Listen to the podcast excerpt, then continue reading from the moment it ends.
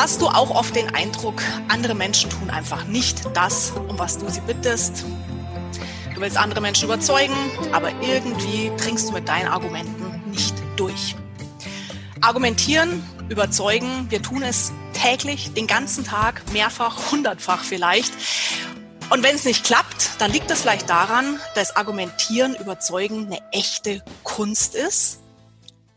Eine Kunst, die wir lernen können. Und das wollen wir uns heute anschauen und deswegen freue ich mich ganz besonders, dass ich einen Argumentationsexperten gewinnen konnte. Herzlich willkommen, Vlad. Grüße Danke dich. für die Einladung. Sehr, sehr gerne. Vlad, du bist Gründer der Argumentorik Akademie. Das ist eine Online-Plattform, wo du ganz viele verschiedene Kurse hast. Ähm, du bist weltweit tätig als Experte, als Buchautor.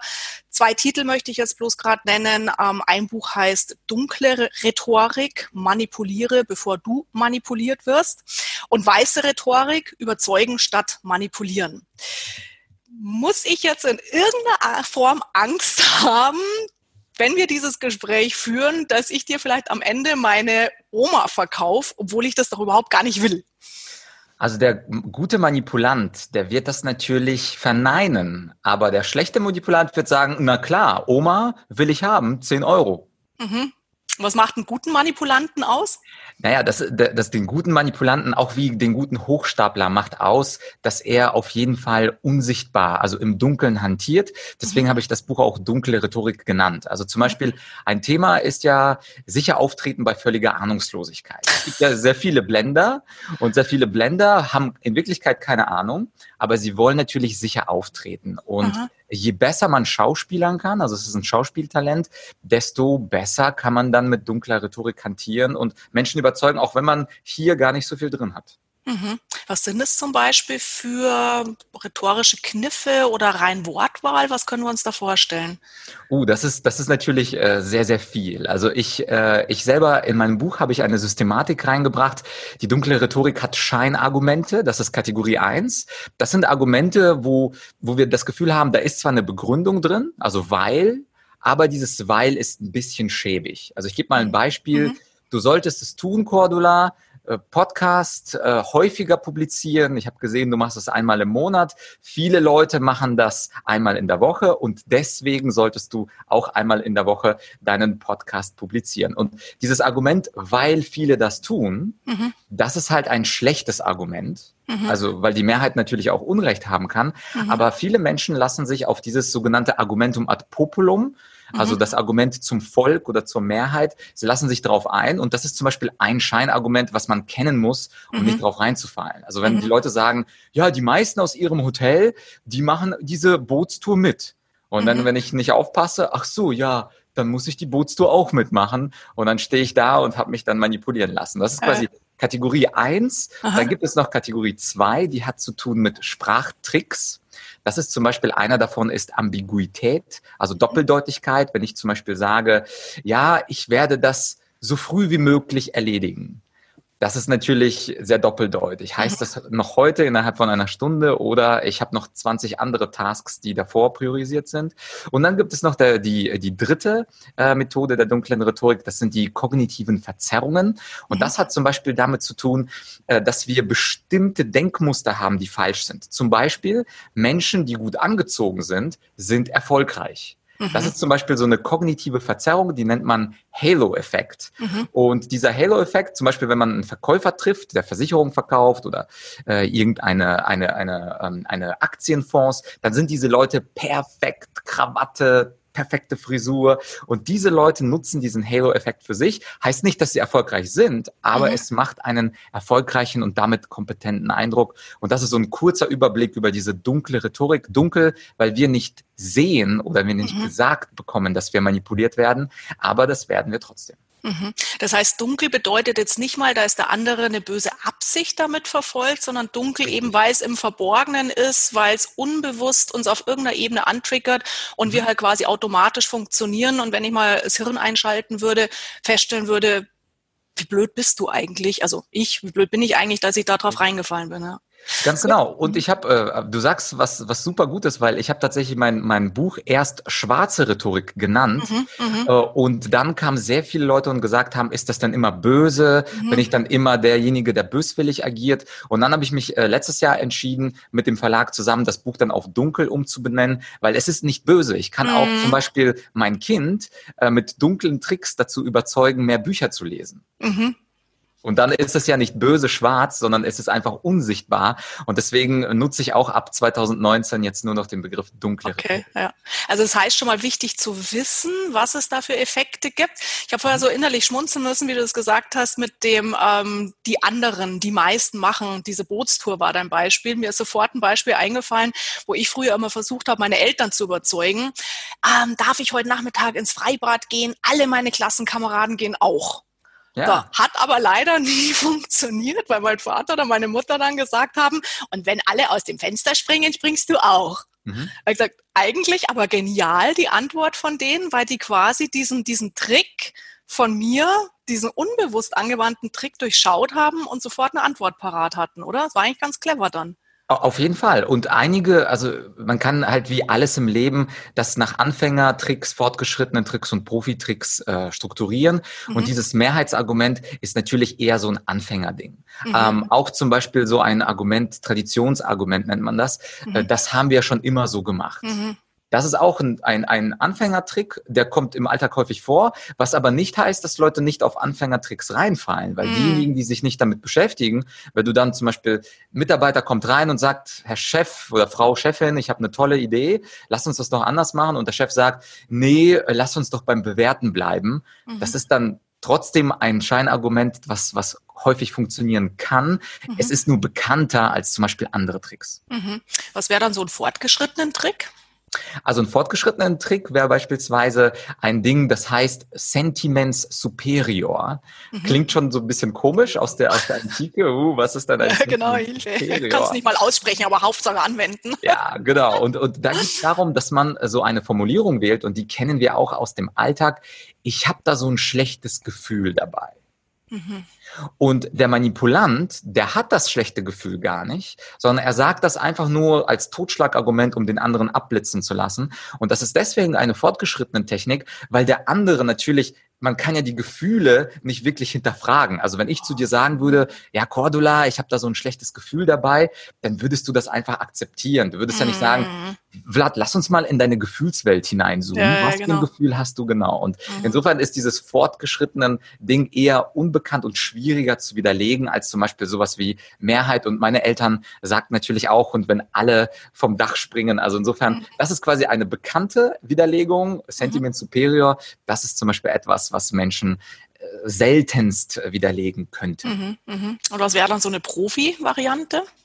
Also eine Profi-Variante ist zum Beispiel ein Dammbruchargument. Dammbruchargument kennt man jetzt im Alltag ein bisschen weniger, aber die Argumentationsstruktur ist, dass du sagst, wenn wir X machen, dann führt es auch zu Y und zu Z und Z ist katastrophal.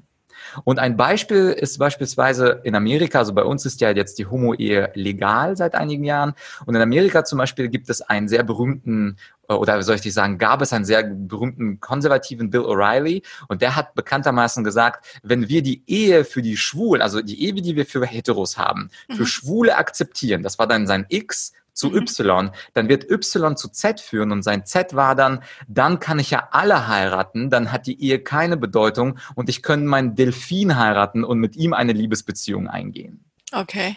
Und das ist quasi so ein fortgeschrittenes logisches Scheinargument, wo ich also von einem Bekannten, also Ehe für Heteros, auf etwas gehe, was etwas unbekannter ist, also Ehe für Homos. Mhm. Und da mache ich dann ein Spin-off zu einem sinnlosen Geschehen, mhm. was aber trotzdem irgendwie sinnvoll klingt klingt. Weil wenn du sagst, die Ehe eröffnen, dann äh, ja, eröffnen für wen und warum dann nicht auch für polyamore Paare und warum nicht auch, dass sich zehn Männer und Frauen heiraten kann und warum dann nicht auch ein Delfin oder eine Schildkröte. Also mhm. das ist schon etwas, was man mit viel Training dann erst widerlegen muss, um, um dieses Dammbruchargument wirklich beherrschen zu können. Mhm. Du hast geschrieben, habe ich gesehen irgendwo, dass Trump ja auch so Techniken der, der dunklen Manipulation nutzt. Glaubst du, der hat das gelernt oder liegt ihm das im Blut? Und was, was, was gab es da für Beispiele, was dir das zeigt, dass er das absolut drauf hat? Ja, also ich, ich würde sogar behaupten, Cordula, dass du und ich und alle Menschen äh, ein dunkle Rhetoriker sind bis zu einem gewissen Grad. Weil, mhm. äh, zum Beispiel dann, wenn wir jemanden versuchen zu überreden und sagen, oh komm schon, komm doch mit ins Kino, das ist ein guter Film, oh komm schon. Das ist zum Beispiel das sogenannte Ad nauseam Argument, also das Wiederholungsargument, wo ich versuche immer und immer zu wiederholen. Das machen Kinder. Also insofern, die dunkle Rhetorik fängt bei mir so ungefähr an mit vier, fünf Monaten, wo das Kind nach Aufmerksamkeit schreit okay. und sagen möchte, ich habe eigentlich keinen Hunger, aber ich möchte, dass die Mutter in meiner Nähe ist. Aha. Und mit der Zeit werden einige Leute halt gut, einige werden besser. Und ähm, insofern ist Trump natürlich jemand, der aus meiner Sicht, ich habe ja auch Politik studiert, also ich verfolge sehr gerne äh, das politische Geschehen in den USA. Und Trump ist natürlich jemand, der der Großmeister der Manipulation ist. Also Donald macht das richtig, richtig gut. Also äh, was seine große Stärke ist, ist vor allem die nonverbale dunkle Rhetorik. Bedeutet mhm. also, dass er eine unglaublich sichere Körpersprache und Aussprache hat. Das haben andere Kandidaten nicht. Also wenn man zum Beispiel analysiert, ob das jetzt vor vier Jahren war er gegen Ted Cruz und Hillary Clinton unterwegs oder jetzt ist er zum Beispiel gegen Joe Biden unterwegs. Er ist immer, wenn man ihn nur auf der Kamera sieht, viel selbstbewusster, viel ruhiger und viel klarer in seiner Botschaft als alle seine Kontrahenten. Und das ist auch Teil der dunklen Rhetorik. Das ist auch eher für Fortgeschrittene. Man mhm. nennt das Processing Fluency, also die Verarbeitungsflüssigkeit. Mhm. Und dieses Phänomen besagt, je klarer ein Mensch kommuniziert, desto mehr Zustimmung wird er ernten. Und wenn ich dann wie Hillary Clinton komplexe Sätze formuliere, dann wird es schwer, viele Menschen zu überzeugen. Ich kann dann in die intelligenten Menschen, mhm. diese 10% Intelligenz, die es immer gibt, die kann ich auf meine Seite bringen. Aber eine Wahl ist eine Wahl bei der 100% der Bevölkerung. Und da passiert besser, wenn du einfach sagst, I'm gonna build a beautiful wall. Ja. Das wirkt natürlich viel mehr. Ja. Das heißt, da mischen sich natürlich auch die Effekte. Du hattest vorher den Hello-Effekt oder Hallo, wenn man es jetzt auf, wie man es äh, schreibt, ausspricht, äh, dann vermischt sich quasi dieser Hello-Effekt von, von seinem Auftreten, ja auch immer, zumindest was man so sieht an Bildern, mhm. adrett gekleidet, plus dann eben diese Art, auf die Art und Weise zu kommunizieren. Ganz genau. Und man kann es, manchmal nutze ich äh, in meinen Vorträgen den Schachvergleich. Also mhm. auch wenn jetzt unsere Zuhörer, Zuschauer kein Schach spielen, alle wissen ja, es gibt unterschiedliche Figuren und bei einem guten Schachspieler unterstützen sich die Figuren gegenseitig. Also beispielsweise kann es sein, dass die Dame unterstützt wird von ähm, einem Läufer oder so etwas. Und so ist es auch in der dunklen Rhetorik. Der Halo-Effekt wird bei Trump unter anderem unterstützt durch seine Processing Fluency, also über seine mhm. Verarbeitungsflüssigkeit Möglichkeit. Und natürlich hat Trump auch mehr Schachfiguren. Also während ein normale Menschen mit Bauern versuchen, das Spiel zu gewinnen, hat Trump halt zwei Türme, zwei Läufer, eine Dame und möglicherweise sogar eine zweite Dame. Mhm. Und deswegen setzt er die anderen, seine Kontrahenten auch Schachmatt. Mhm. Ja, spannend. Und wo ist jetzt so die Brücke oder der Schnitt zur weißen Rhetorik? Es ist tatsächlich ein Schnitt. Also es ist keine, keine Brücke, weil bei der weißen Rhetorik, da versuchst du transparent zu argumentieren. Also da sagst du auch deinem Gesprächspartner, lieber Klaus, ich möchte dich jetzt wirklich davon überzeugen, dass wir nicht nach Santiago de Chile fliegen, sondern nach Kolumbien. Und mhm. zwar habe ich drei Argumente für dich. Und da sage ich also, also mein Mindset ist ein ganz anderes. Mindset Nummer eins, ich mache alles offen und transparent. Das sind meine drei Argumente für Kolumbien. Und Mindset Nummer zwei, bei der weißen Rhetorik lasse ich auch den anderen gewinnen, wenn er die besseren Argumente hat. Der dunkle Rhetoriker, der würde versuchen, trotzdem zu gewinnen, auch wenn er die schlechten Argumente hat. Okay. Und das, das macht den großen Unterschied. Also der dunkle Rhetoriker will gewinnen um jeden Preis und der weiße Rhetoriker will die Wahrheit um jeden Preis. Und das ist der große Unterschied zwischen beiden Rhetoriken. Das heißt, der weiße Rhetoriker darf jetzt aber nicht hingehen und sagen, Vlad, ich möchte dich jetzt gern davon überzeugen, dass wir beide nach Kolumbien fahren, weil nach Kolumbien fliegen momentan alle. Das ist total angesagt, müssen wir unbedingt mit.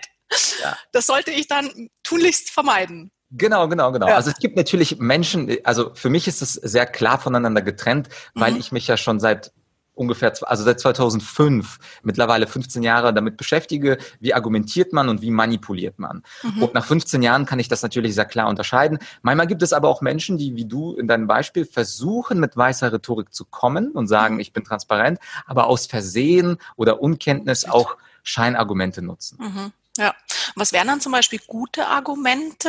Also ich meine, klar, es hängt natürlich von der Situation ab, vom Gesprächspartner, aber gibt es irgendwie so zwei, drei Kniffe, die die Hörerinnen, Hörer, Zuschauer, Zuschauerinnen jetzt mitnehmen können, sagen, okay, weiße Rhetorik, das sollte ziemlich sicher funktionieren. Mhm.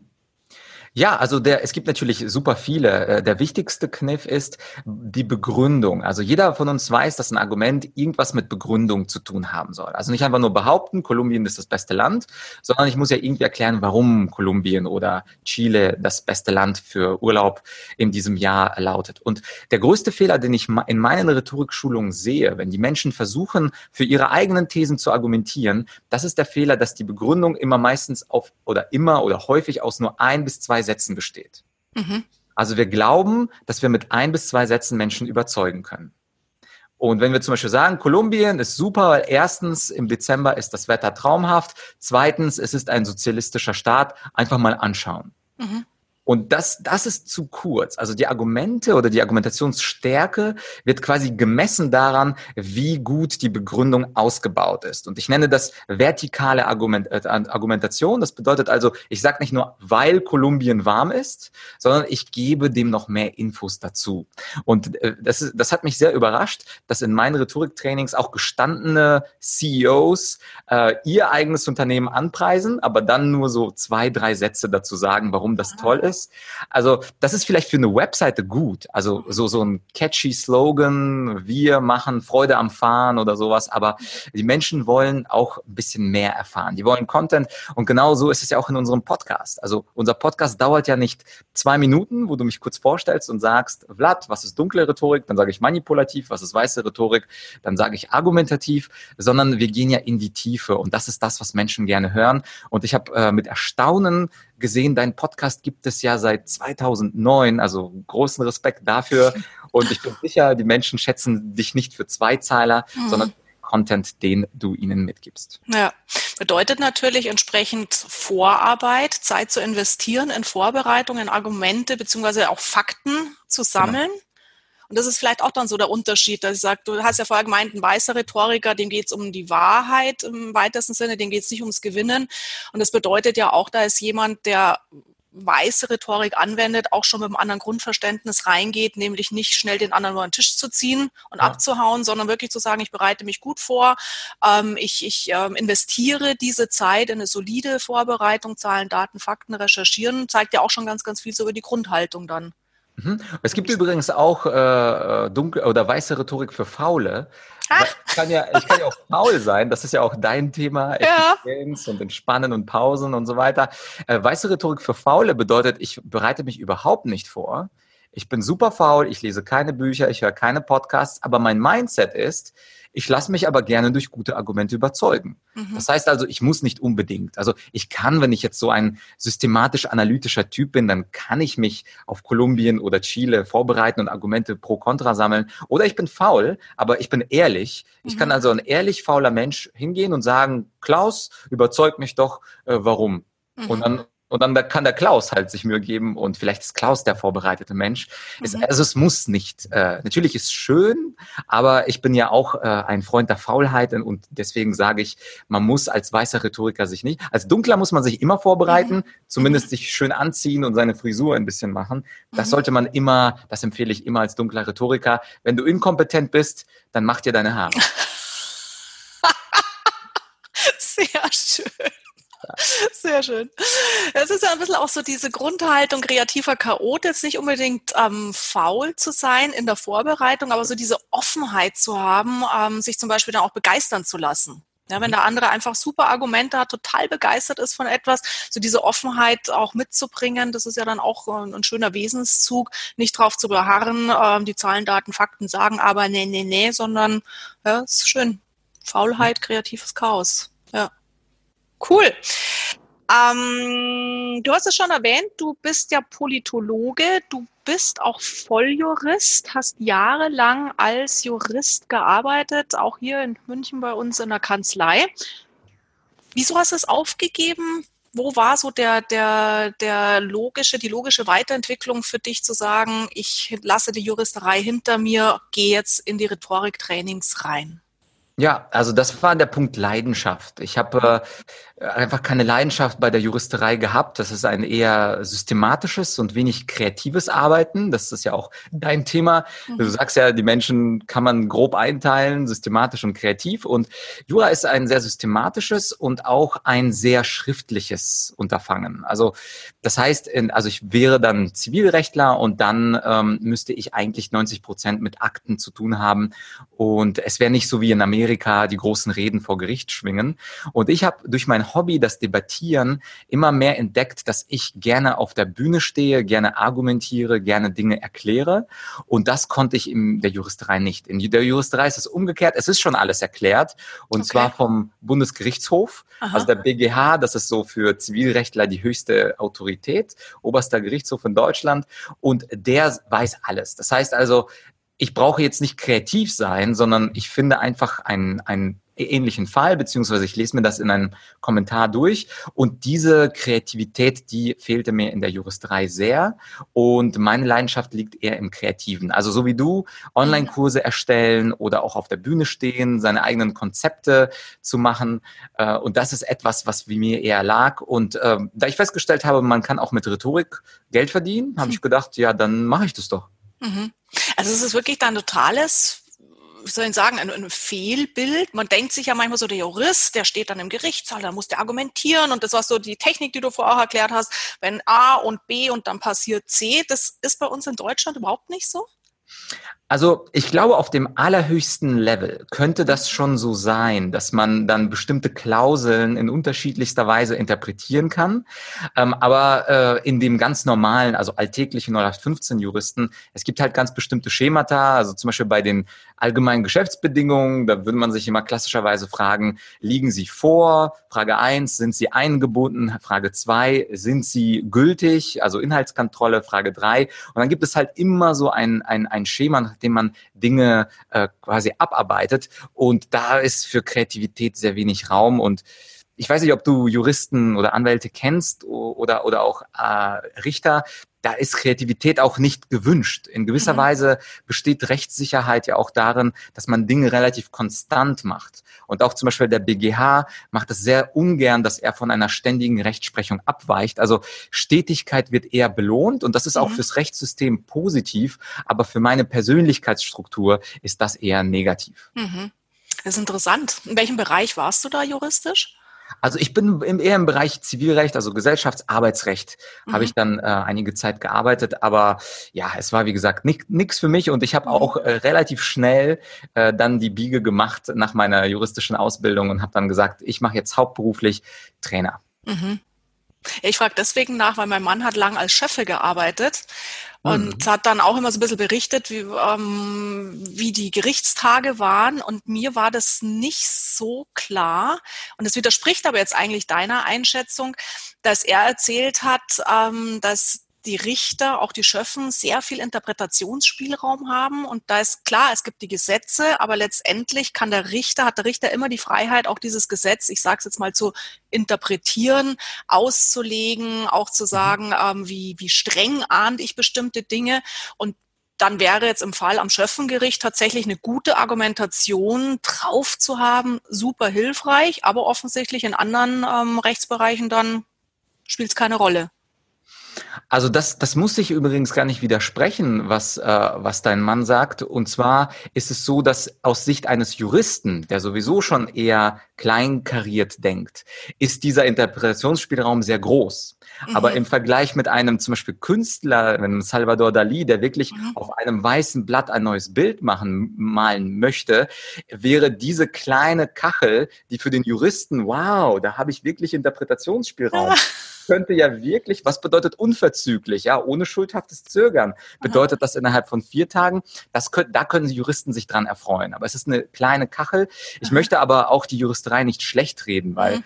das muss ja so exakt mhm und relativ gekachelt sein, damit das auch zu einer vorhersehbaren Ergebnissen kommt. Also ich bin großer Fan, also ich mache das nicht leidenschaftlich, aber was man in Deutschland mit dem bürgerlichen Gesetzbuch zum Beispiel geschafft hat, ich meine, es hat über 100 Jahre überlebt, es bietet Deutschland Stabilität, es wird weltweit kopiert, also ich kann quasi eine Sache schätzen, ohne sie zu lieben. Mm. Und das, so, so, so ein Verhältnis habe ich zur Juristerei. Ich schätze sie, ich schätze gute Juristen, aber ich liebe sie nicht. Ja.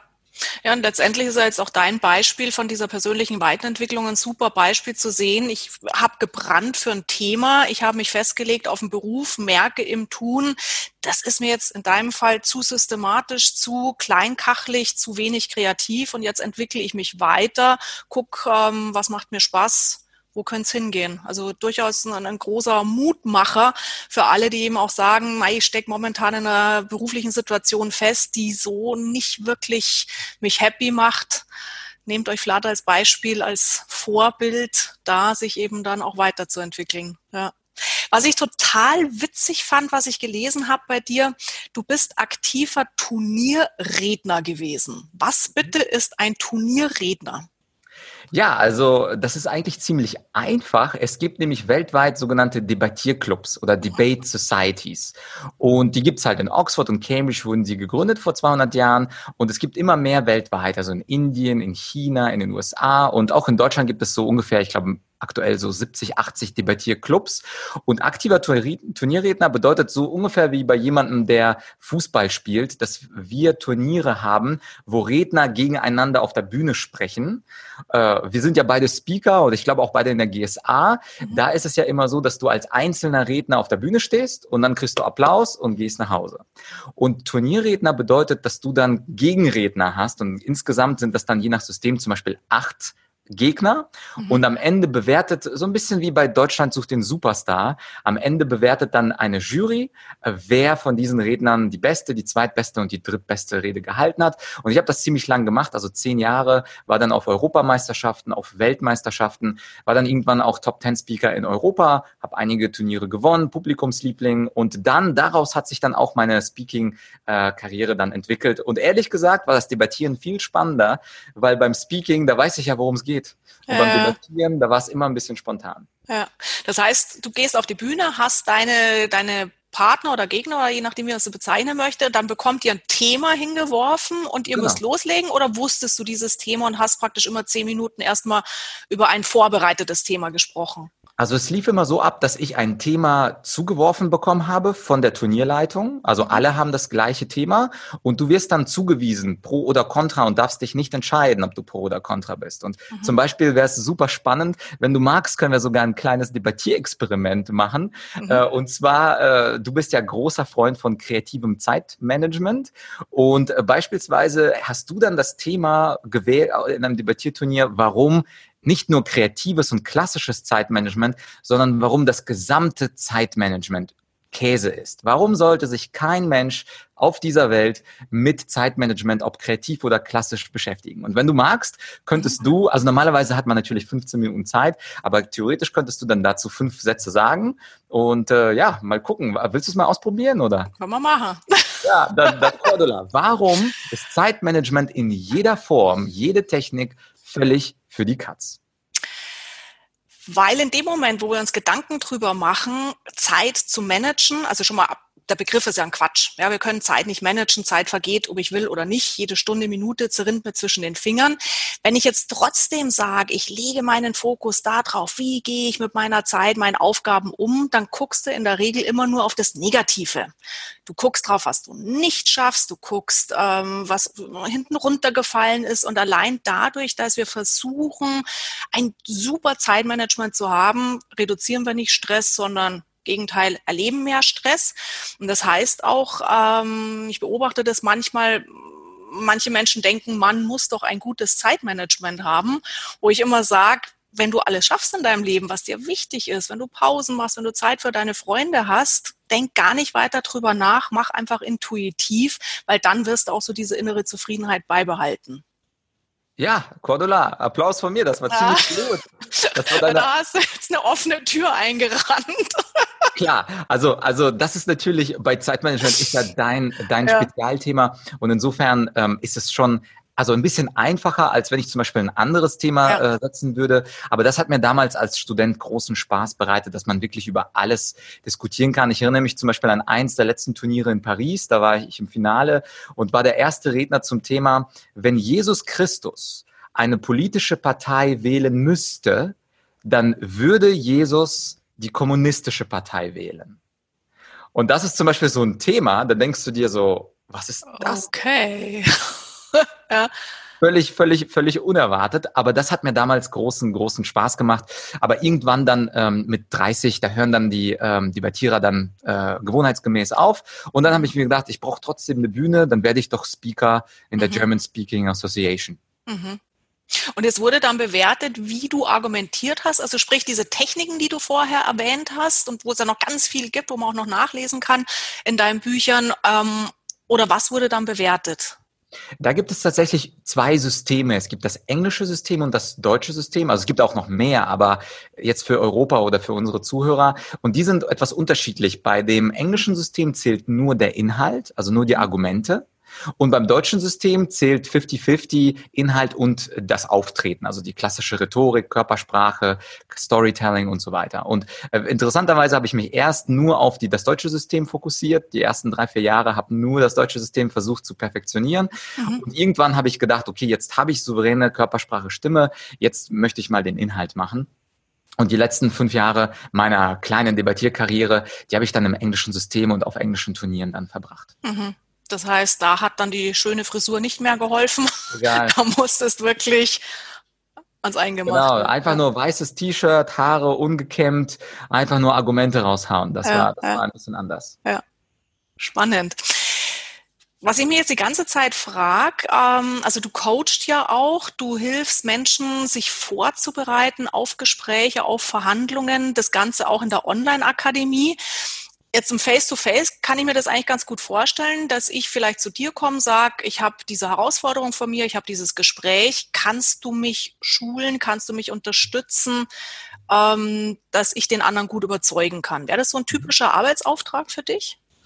Ja, das wäre ein typischer Auftrag. Ich würde ihm aber mit der Online-Akademie sagen, schau dir doch meinen Kurs erfolgreich verhandeln an, mhm. weil da lernst du die Basics, da müssen wir nicht zusammensitzen und Händchen halten. Mhm. Die Theorie, die kannst du dir in drei Stunden selber aneignen. Mhm. Und im zweiten Schritt, wenn du dann die Theorie drauf hast, du weißt, was ist das Harvard-Konzept, du weißt, wie Menschen blöffen und so weiter, dann würde es Sinn machen, dass wir uns deine konkrete Situation anschauen und die auch simulieren. Das mhm. heißt, ich nutze, und ich war auch sehr froh, dass ich auf deiner Webseite schöne Online-Kurse gesehen habe. Ich glaube, das ist tatsächlich der moderne und bessere Weg, weil früher, ich habe zum Beispiel mittlerweile gar keine Lust, was über Körpersprache zu erzählen. Also wenn du mich mhm. fragst, gib mal Tipps zur Körpersprache, ich habe das so häufig gemacht, dass es immer immer das Gleiche. Und ich habe mich dann irgendwann entschieden vor fünf Jahren, ich mache jetzt einfach einen Online-Kurs zum Thema Körpersprache. Da ist in zwei Stunden alles drin, was ein Speaker, der TED Talks halt, halten muss, wissen muss.